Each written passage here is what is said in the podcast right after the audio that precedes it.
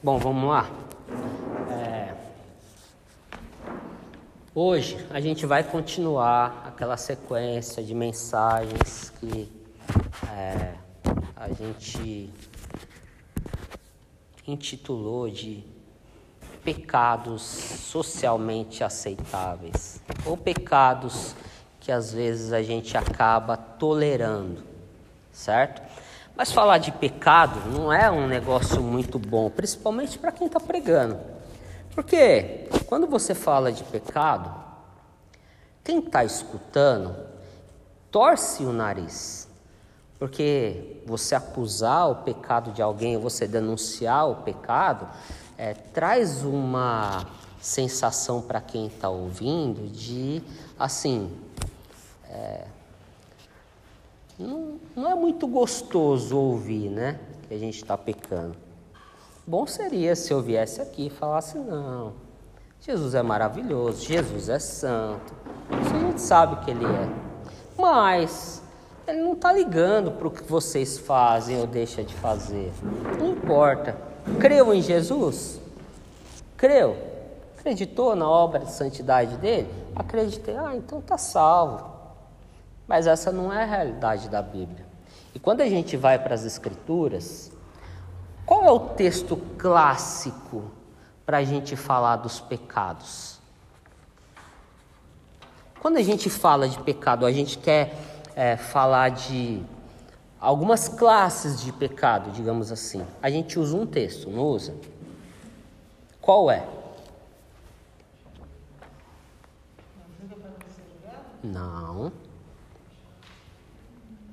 Novo Testamento. Vou tentar ajudar. Hã? Gálatas. Ó, oh, temos uma crente. Gálatas o quê? Capítulo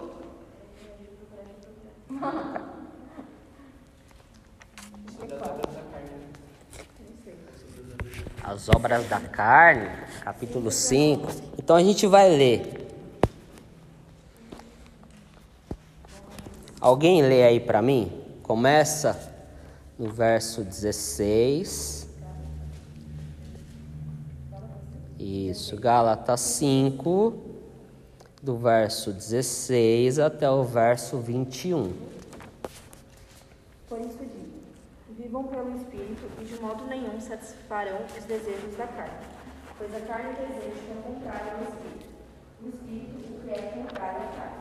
Eles estão em conflito um com o outro, de modo que vocês não fazem o que desejam. Mas, se vocês são guiados pelo Espírito, não estão debaixo da lei.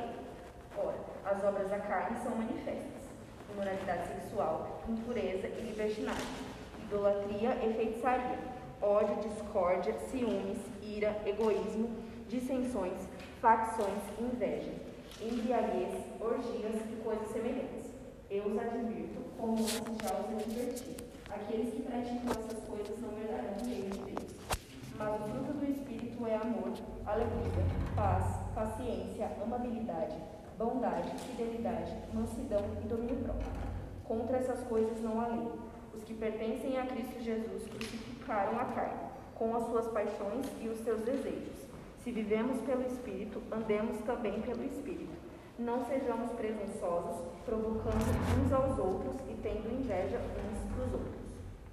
Amém. Então, quando a gente vai para o texto de Gálatas, Paulo deixa muito claro que há dois tipos de lei que pode guiar o cristão: a lei da carne, com todas as obras da carne, ele aponta quais são essas obras, que ele vai falar ou vai elencar que são os pecados, e aí na sequência ele vai dizer quem pratica esses pecados, ou melhor, quem vive na prática desses pecados não herdará o reino de Deus.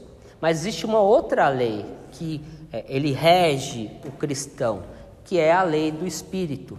E com essa lei do Espírito nós temos as o fruto do Espírito. O texto fala fruto, né? Com as suas, é, com seus é, ramos. Não, não é a melhor imagem. É, alguém já disse, é, gomos. Alguém já comparou esse fruto do Espírito como uma mexerica? É um fruto, mas quando se abre tem vários gomos. Então, a, o fruto do Espírito, ou quem detém o fruto do Espírito, deveria possuir todos esses é, frutos, né? ou todos esses gomos do fruto.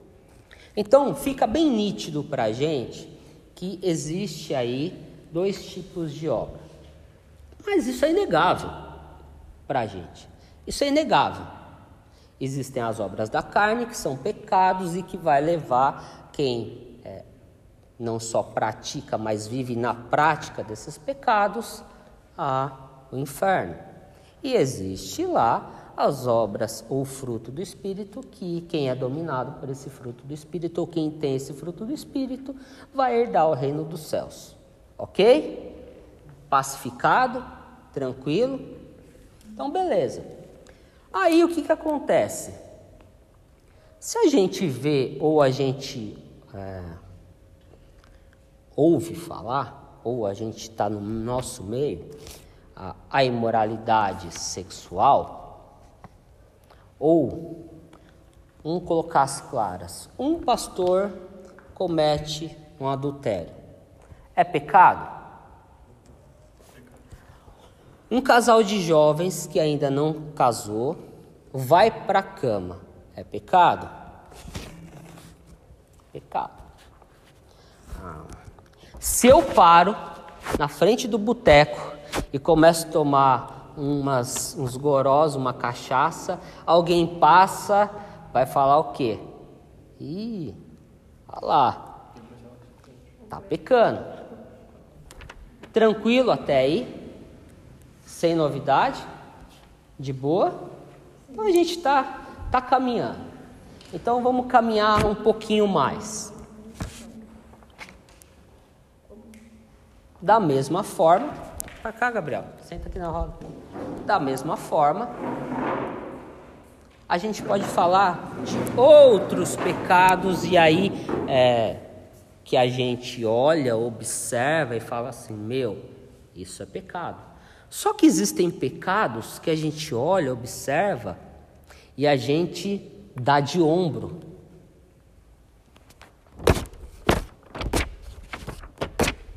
Não estamos nem aí para eles. Afinal de contas, ficou, parece que entorpeceu a nossa mente e aí é, virou algo normal. Eu vou explicar.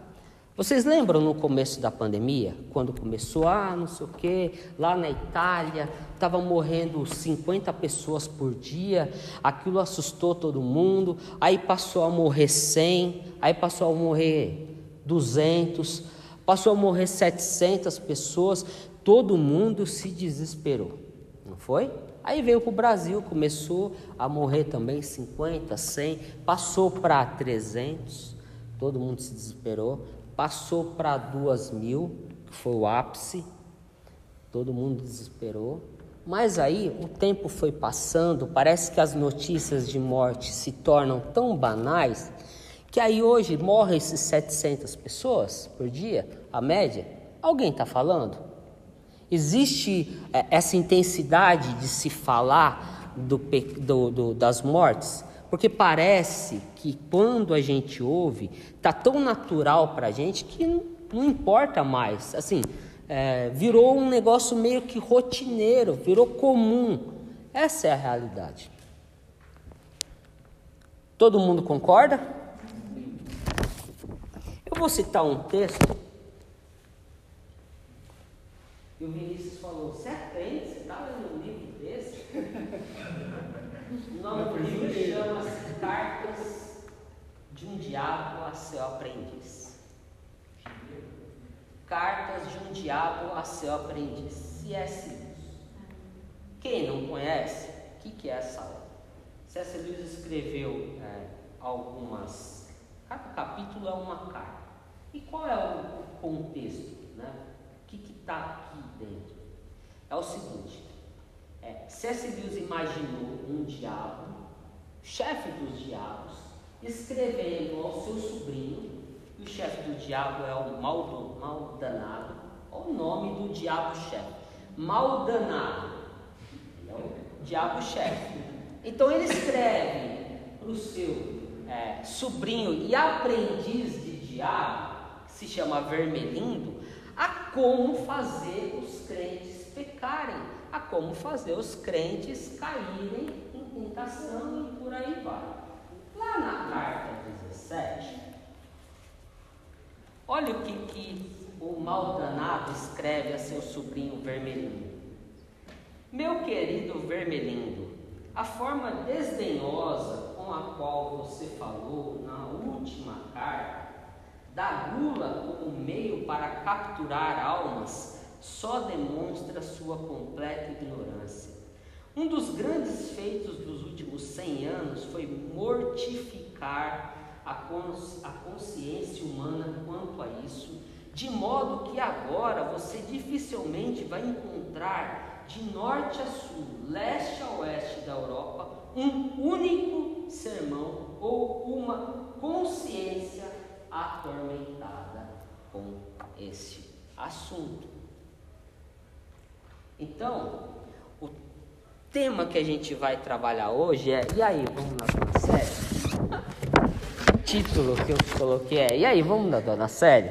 Porque quem está acostumado aqui sabe que depois dos cultos a gente costuma ir na Dona Célia. E a Dona Célia é sinônimo de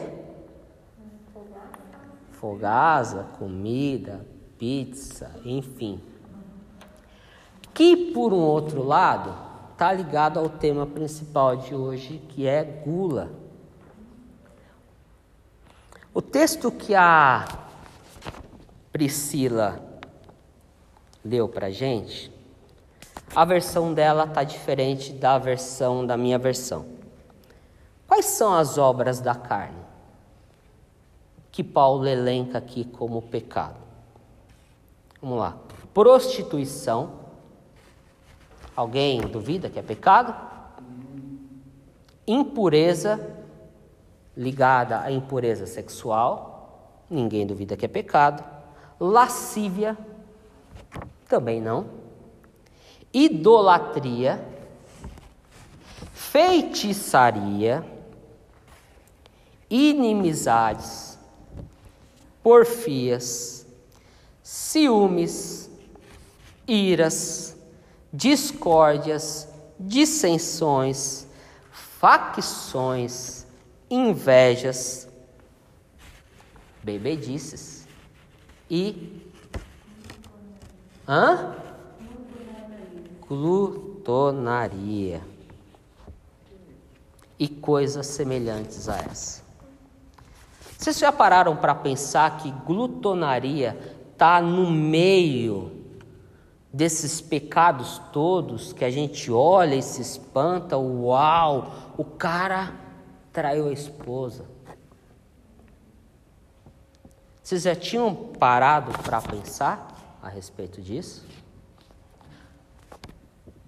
Vamos lá em Gênesis.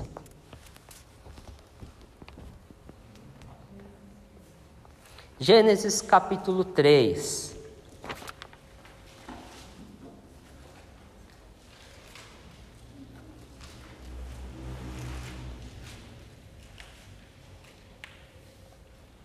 Capítulo 3, verso 6 diz o seguinte: Vendo a mulher que a árvore era boa para se comer, agradável aos olhos e árvore desejável para dar entendimento, tomou-lhe do fruto e comeu, e deu também ao marido, e ele comeu.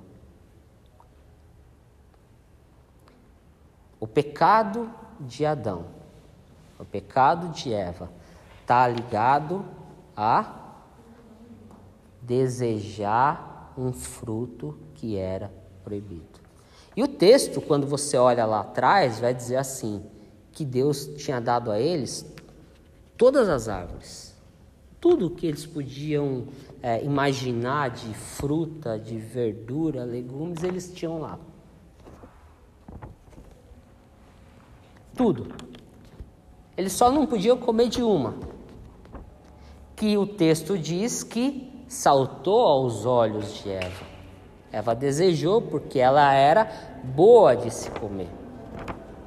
Então, a gula não é uma coisa é, que está distante da realidade do pecado. Não é.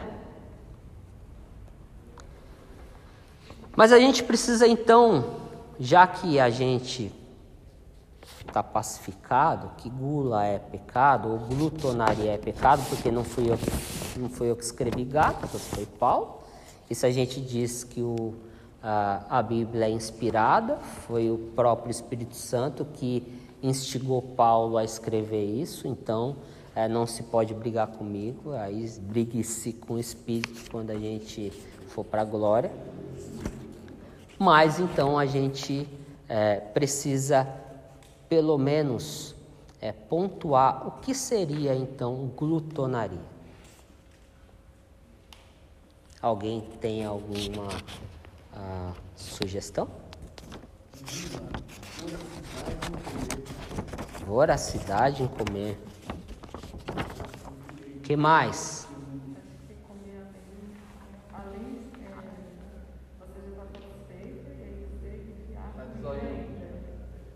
Tá satisfeito e vai lá no zoião. Mais alguém? Resumiu bem, o zoião. Ó, eu coloquei aqui, ó, o que é gula? É o apetite, é o apetite desordenado, é comer excessivamente, sem ter necessidade sem que se tenha fome, comer sendo que já está satisfeito. Quando a gente olha para o Antigo Testamento, e o comer é um é, das necessidades fisiológicas de todo homem. Todo mundo precisa comer. Se não comer, morre. Todo mundo precisa comer, certo? Então, quando a gente olha para o Antigo Testamento, e vê lá o êxodo, e a gente, semana retrasada, trabalhou um pouco aqui Josué, aquele povo que estava saindo, já tinha passado pelo deserto, estava é, indo ocupar a terra prometida. Esse pessoal passou 40 anos no deserto, certo? Como é que eles comeram? Provisão de Deus. Provisão de Deus. Como? o maná que caía do céu todo toda manhã. Não é isso? E aí toda manhã Deus provia o maná para aquele povo lá no deserto, porque eles precisavam comer, senão iam definhar no deserto. Aí o que, que acontecia? Eu saía da minha barraca, ia lá, colher o maná que Deus enviou, que, que eu fazia com o maná? Colocava no, numa jarra. E Deus falou o que para o povo quando ele fosse pegar o maná? Pegue o suficiente para comer. E o que, que acontecia se alguém pegasse além do suficiente? Estragava. Mas o povo, ele é pecador teimoso, né? E nunca está satisfeito com nada, porque já, já imaginou o seguinte? Todo dia de manhã, Deus põe ali um banquete para você comer, não precisa cozinhar, a mulher não precisa fazer comida, tá tudo pronto ali, é só só pegar e se alimentar. Mas aí o povo não estava satisfeito, certo? O que, que o povo pediu? Carne. Bom, a gente também está numa época, uma época de começar a pedir carne para o Senhor, porque o negócio está feio. Quase 50 reais o quilo de carne está difícil de comer. A gente está quase o, que nem os israelitas, Senhor, manda carne aí, porque o negócio está complicado. Então o Senhor mandou carne, não mandou? Vamos lá para números.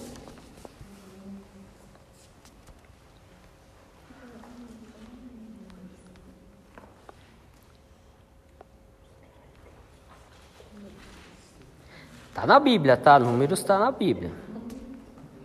Números 11.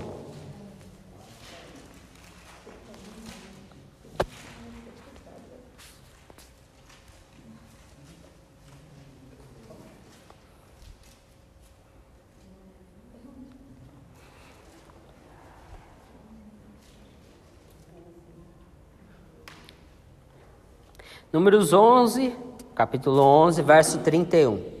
Então soprou um vento do Senhor e trouxe codornizes do mar e as espalhou pelo arraial, quase caminho de um dia, ao seu redor, cerca de dois côvados sobre a terra. Levantou-se o povo todo aquele dia e à noite, o outro dia, e recolheu as codornizes. O que menos recolheu teve dez ômeras, ômeras e as estenderam para si ao redor do arraial. Estava ainda a carne entre os seus dentes.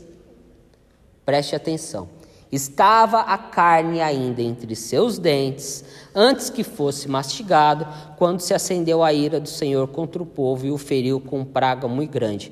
Pelo que o nome daquele lugar se chamou Quibrote Ratavá, porquanto ali enterraram o povo que teve o desejo das comidas dos egípcios. De Quirote Ratavá partiu o povo para Hazerote e ali ficou. Sabe o que significa Kibrot Hatavá no hebraico? Tumba dos gulosos. Literalmente, tumba dos gulosos. Porque eles já tinham experimentado a provisão de Deus e Deus falando para eles: olha, recolha apenas aquilo que vocês puderem comer durante o dia. Já. Não era para eles ter feito o mesmo com as codornizes? E o texto dá a entender que enquanto eles estavam comendo, é, eles ainda estavam desesperados por é, ainda apanhar mais codornizes. Sabe quando você era, não sei se, se, se é usado isso ainda, mas quando eu chegava às vezes da escola, quando era criança, minha mãe ia comer, tipo, parece que eu tinha ficado um ano sem comer. Aí minha mãe falava, nunca comeu na vida, está desesperado, vai morrer amanhã? Não é assim, Márcia, que era? Tipo, a, a, o desespero para comer era tão grande que, tipo, enquanto você estava comendo, você. Não, eu quero mais, eu quero mais. Essa é a ideia do texto. E aí, Deus, então, por conta desse pecado, manda uma praga, e aí o pessoal enterra os, o, aqueles que foram atacados pela praga, e aí dá o nome do lugar de tumba dos gulosos porque o pessoal foi esfomeado é, foi com muita sede ao pote. Só que eu não tenho a menor dúvida, absolutamente a menor dúvida, de que se a gente comete pecado, se o crente comete pecado, é o pecado da agulha. Porque tem um tem um ditado, tem uma frase que a gente se orgulha de falar. Não, é orgulho, é orgulho nosso. É orgulho. Parece que é assim. Como que é? Qual é a lógica por trás dessa frase? Porque lá nas obras da carne, está falando da bebedice. E aí, logo em seguida, Paulo fala da glutonaria. E aqui precisa ficar bem claro o seguinte: fica, precisa ficar bem claro o seguinte. Que a gente poderia falar da gula, da bebedice, do vício do cigarro, ah, enfim, a gente poderia colocar qualquer outro elemento na pregação de hoje que ia funcionar da mesma maneira. Porque não é a comida o pecado.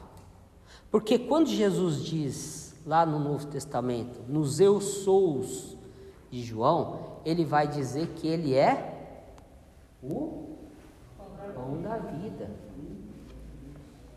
Ele é o pão da vida. Quando ele vai falar da nossa salvação e daquela imagem maravilhosa da igreja sendo arrebatada e de os crentes indo ao céu, vai se falar de um banquete. Então o problema não é a comida. E o que, que é o problema então? Por que, que a gula é um pecado? A gula é um pecado porque tudo aquilo que é em excesso é pecado. Tudo aquilo que é em excesso é pecado. A ordem de Deus a Adão e Eva era encher a terra e multiplicar. E se enche a terra e se multiplica através de que ato?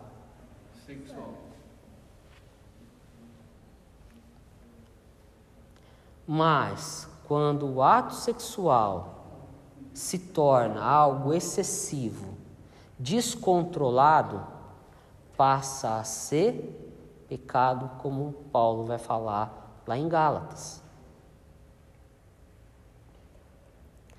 Jesus tomou a ceia, Jesus instruiu a ceia.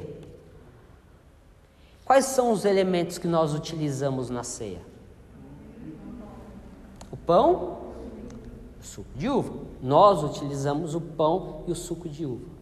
Jesus utilizou que elementos para simbolizar a ceia? Pão e vinho. Quando alguém falar para você que Jesus utilizou suco de uva, desconsidere essa frase, porque o que Jesus utilizou foi vinho. Certo? Não tinha é, aquilo que a gente coloca, ou que o pessoal coloca lá no, no, no, no suco da aurora, para não fermentar e aí não, não virar vinho. Não tem, não tem conservante, não tinha conservante lá para Jesus colocar no, no odre para não virar vinho. Era vinho. Até porque quando ele vai falar do quando ele vai falar do odre, para que a gente seja é, odres novos, ele vai falar que não, não pode colocar vinho novo em odre velho, recipiente velho.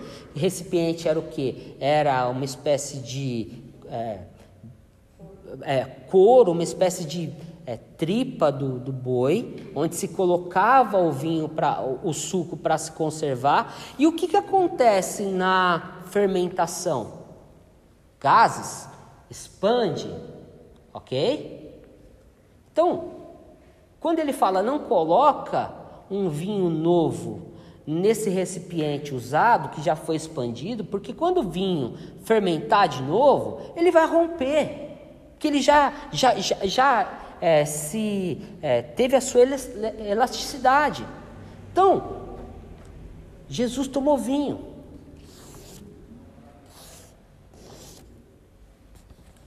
É pecado tomar vinho. É pecado o excesso. Só que a gente está num contexto brasileiro em que, não só brasileiro, mas no contexto mundial, de pessoas pecadoras, que não consegue se contentar, ou não se consegue se, é, é, é, se saciar com aquilo que é, é moderado. Então, quando não se sacia, o que você fala? Não tome. Então, quando a gente fala é, desse tipo de pecado, o problema não é a comida, o problema não é a quantidade, é, não é só a quantidade que você come, o problema é o desejo desenfreado. Porque a gente não é, vive, não come para viver. É quando a gente vive para comer. Esse é o problema. E aí, às vezes a gente se engana, se engana, quando a gente olha, às vezes, para uma pessoa um pouco mais cheinha, um pouco mais obesa, e fala: ah, o cara é, é, come muito. Se engana, sabe por quê? Porque existem algumas doenças, principalmente relacionadas a a tireoide, que faz com que a pessoa, ainda que coma pouco, é, ela engorde. Também é o contrário. Também é o contrário. Ainda que coma muito, a pessoa continua magra. Então, é, essa, esse olhar nosso, às vezes, é um olhar defeituoso. É um, é um, é um indício, mas não totalmente. Porque a gente não precisa olhar para o próximo, a gente não tem que olhar para o próximo. A ceia é examine o homem a si mesmo e toma a ceia. Você sabe qual é o seu limite. Você sabe aquilo que te sacia. Você sabe quando você está passando ali do limite que é o tolerável. Todo mundo sabe. Era muito comum na época de Paulo, era muito comum na época de Paulo, naqueles banquetes romanos, o que, que eles faziam? Comia, comia, bebia, bebia, comia, comia, bebia, bebia. Até a tampa, não entra mais nada. Mas o desejo de comer era tão grande, tão era insaciável, que o que, que eles faziam? Existia um reservado, um local reservado, onde eles iam lá e vomitavam tudo aquilo que eles tinham comido, aí voltavam de novo para comer tudo de novo. É o desejo insaciável. Esse é o problema, esse é o pecado quando a gente atrela a comida, a bebida, a droga. Então, um dos braços ou uma das características é essa, é o desejo excessivo. E é pecado porque é idolatria é idolatria.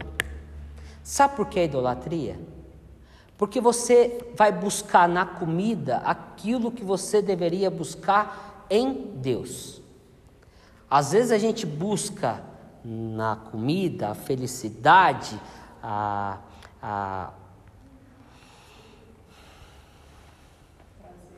o prazer, você tirar o foco de algum tipo de problema na comida. Tem alguém, tem algumas pessoas que caiu a casa, brigou com a mulher, pau torou, o que, que ele vai fazer? O bar beber. Tem alguns que vão pro bar beber. Então, brigou com a mulher, o bar beber. O que, que ele vai fazer na realidade? Ele vai tentar na bebida buscar uma solução ou buscar uma pseudo solução para o problema, pro problema que ele está vivendo com a mulher. A minha mãe não bebe, não, não vai buscar na bebida, mas quando ela fica nervosa, o que, que ela faz? Cigarro.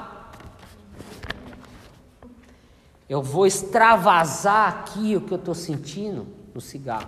Outros, infelizmente, vai para o beco buscar a droga. E o crente vai para onde? Para a geladeira.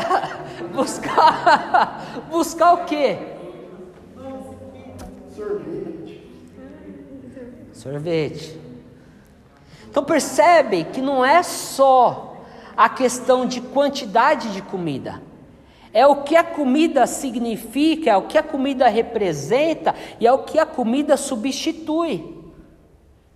Eu estou com um problema, e principalmente a, a, a gente sabe que uma grande parte das pessoas que são que tem problema com a comida está muito ligada à parte psicológica, sentimental. Ela está com um problema, para fugir do problema, vai para a comida. Quando ela na realidade deveria ir para Deus ou para o psicólogo, né? Mas pedindo direção de Deus. Está garantindo sua profissão, né, Sara? Defendendo a profissão. Pois é. E aí, para a gente finalizar, como diria um,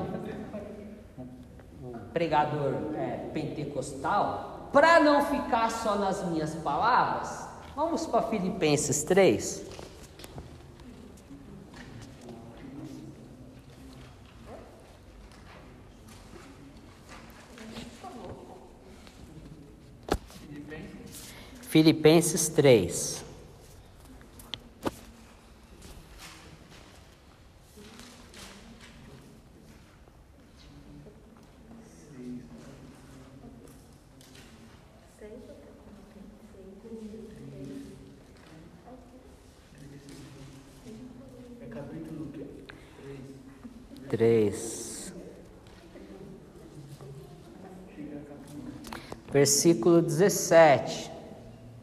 Paulo, falando à comunidade de Filipos, ele diz o seguinte: Irmãos, sede imitadores meus e observai os que andam segundo o modelo que tendes em nós. Ou seja, Paulo está dizendo assim: olha, olha para o meu exemplo, olha como eu ando. Então, é, vamos abrir um parênteses aqui. Quando alguém falar assim para você, olha, não olha para mim, não. Olha para Jesus. Eu sou imperfeito. Eu sei, todo mundo é imperfeito. Mas a construção está errada. Paulo muitas vezes fala: olha para Jesus. Mas muitas vezes ele fala assim: ó, olha para mim. Porque a vida que eu vivo é um espelho da vida que Jesus me manda viver. Então, olhe para o meu exemplo. Então, aberto esse parente aqui, ó, você precisa ser exemplo, tá? Então, fechou o parênteses, agora vamos voltar para o texto. Acho que meu texto fechou. Eu fechei o parênteses, meu texto fechou. Mas vamos lá. Pois muitos, então ele diz: olhem para mim, olhem para mim. Pois muitos andam entre nós, muitos andam entre nós. Nós aqui é um pronome não é? Em que, se Paulo está se incluindo nesse nós, as pessoas que estão incluídas ali, elas são crentes ou são descrentes? São crentes. Então, Paulo está falando a crentes. Pois muitos andam entre nós dos quais repetidas vezes eu, eu vos dizia, e agora vos digo, até chorando, que são inimigos da cruz de Cristo. O destino deles é a perdição, o Deus deles é o estômago, ventre.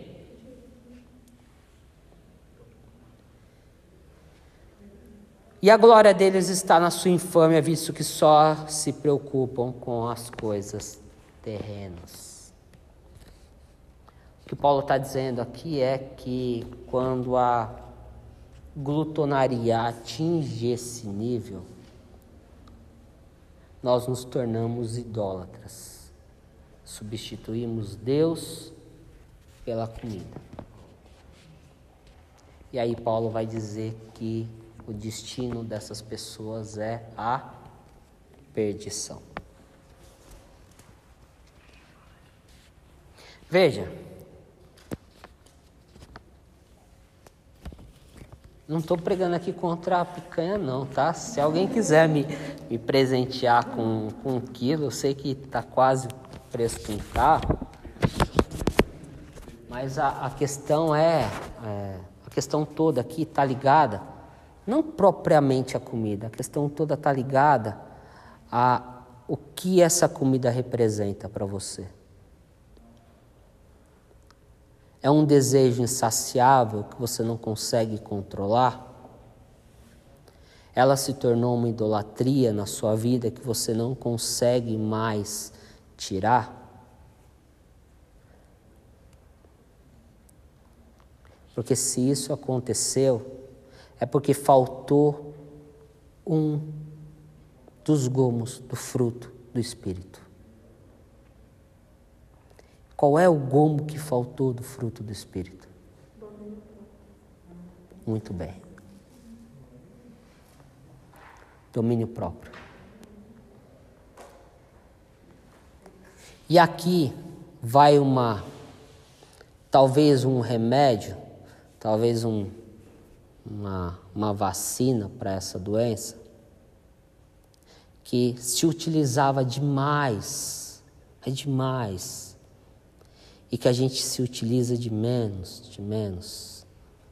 A oração também, porque a gente ah, via no exemplo de outras pessoas mais antigas o quanto a oração era impactante, o quanto a oração era determinante na vida dessas pessoas. Mas tem um outro, um outro fator que é o jejum. O que, que é o jejum? Não é passar fome. O jejum é exatamente aquilo que Paulo está dizendo para que a gente faça mortifique a nossa carne. Diga para os nossos desejos que nós temos um autocontrole. Não é passar fome. Se um dia você imaginou que o jejum, ah, vou jejuar porque é bom, porque daí eu vou dar uma, uma emagrecida, você não entendeu o jejum. O jejum nada mais é, não é nada espiritual. Ah, nossa, eu estou fazendo jejum. Não, não é espiritual, não é nada é ligado a um misticismo espiritual.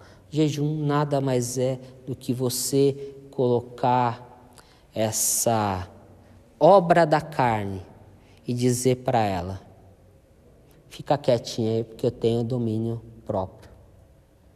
Fica quietinho aí porque é, aqui a lei do Espírito é que governa a minha vida. E isso vale para todos os pecados sexuais relacionados a um casal, no sentido de quem é casado procurar uma outra pessoa fora do casamento. É, o domínio próprio, ele é, te faz refrear a questão da pornografia muito em voga no meio de vocês e tão facilmente consumível, e que é uma coisa que a gente também não se atenta. Ah, mas pornografia é aquelas fotos indecentes? Não necessariamente. Às vezes a gente está consumindo pornografia no TikTok, mas aí fica para um outro capítulo e uma outra, uma outra série para a gente trabalhar. Mas quando você consegue ter esse autocontrole, esse domínio próprio, não vai influenciar apenas e tão somente apenas no quesito da, uh, da gula, mas de todos os outros aspectos que Paulo cita no texto de Gálatas. Amém? E aí eu queria terminar, agora eu vou terminar mesmo, citando um. Deixa eu ver se eu, se eu marquei aqui o texto de Provérbios.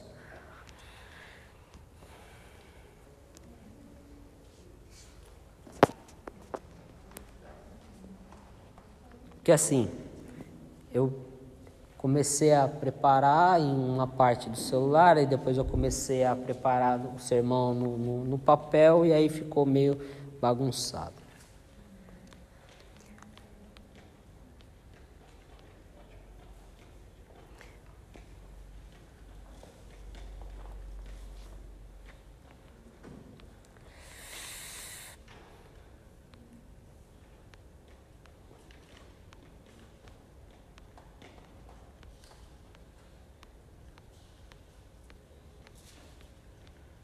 Não vou achar, depois vocês procuram.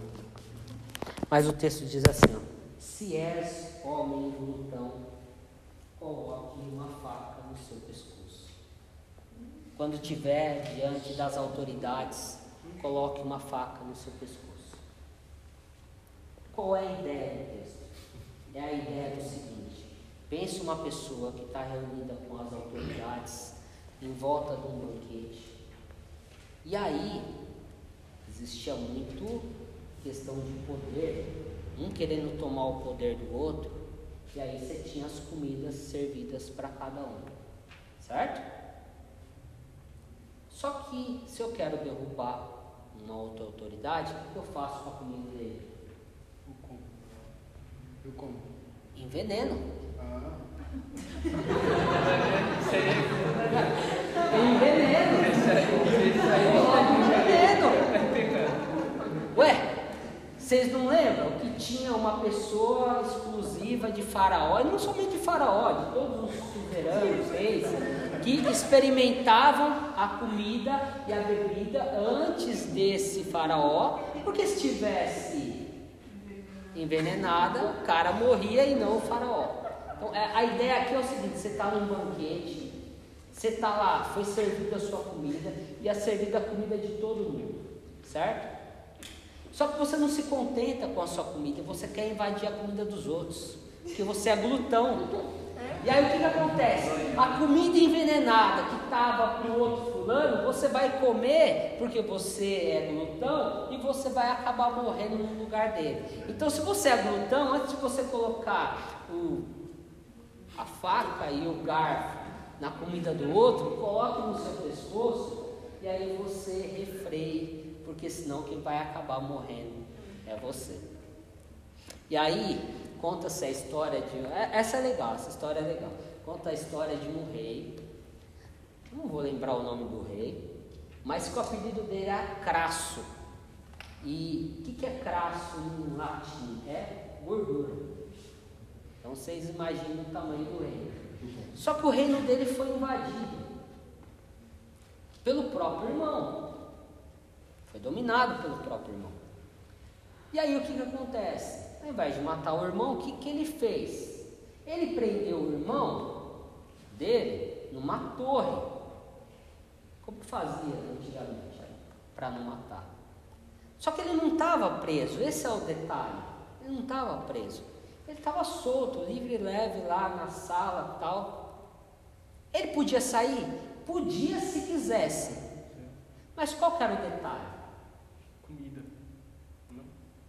O irmão dele mandou construir uma porta bem fininha. Só que para incentivar o irmão a sair, também, se você está preso, não está tão preso, porque se você quiser sair, é só você emagrecer, passar pela porta, tchau e benção. Só que o que o irmão dele fazia todo dia de manhã, mandava lá os seus criados servirem um banquete para o rei Crasso. Moral da história, ele só foi liberto quando um outro rei dominou o irmão e aí ele foi solto. Por quê? Não conseguiu controlar o desejo pela comida. Era maior do que o desejo pela liberdade. Amém? Vamos orar? Senhor, nós queremos te agradecer, Pai. Agradecer por este momento que pudemos compartilhar um pouco da tua palavra, Senhor. Não é fácil, Senhor, falar dos nossos pecados, não é fácil, Senhor, olharmos para dentro de nós mesmos e reconhecermos ao Senhor que nós muitas vezes ficamos com o Senhor em assuntos ou em é, determinados é, pecados que consideramos que são normais, Pai. E aqui, Senhor, nós pedimos e clamamos pelo Teu Espírito, Senhor. Que a Tua palavra diz que nos convence de todos os nossos pecados, da, nossa, da justiça e do juízo. Clamamos a Ti, Senhor, pelo Teu Espírito Santo, falando ao nosso coração, falando à nossa mente, Senhor daquilo, ó Pai, que estamos fazendo, daquilo que nós estamos cometendo, que não te agrada, Pai. Ainda que isso esteja de um modo é, tão natural e comum às outras pessoas, Pai. Fala conosco, Senhor, nos direciona, Senhor. É o que nós te pedimos em nome de Cristo Jesus. Amém. Amém. Preparou um outro ou não? Só aquele lá? Pode ser mais um. Não.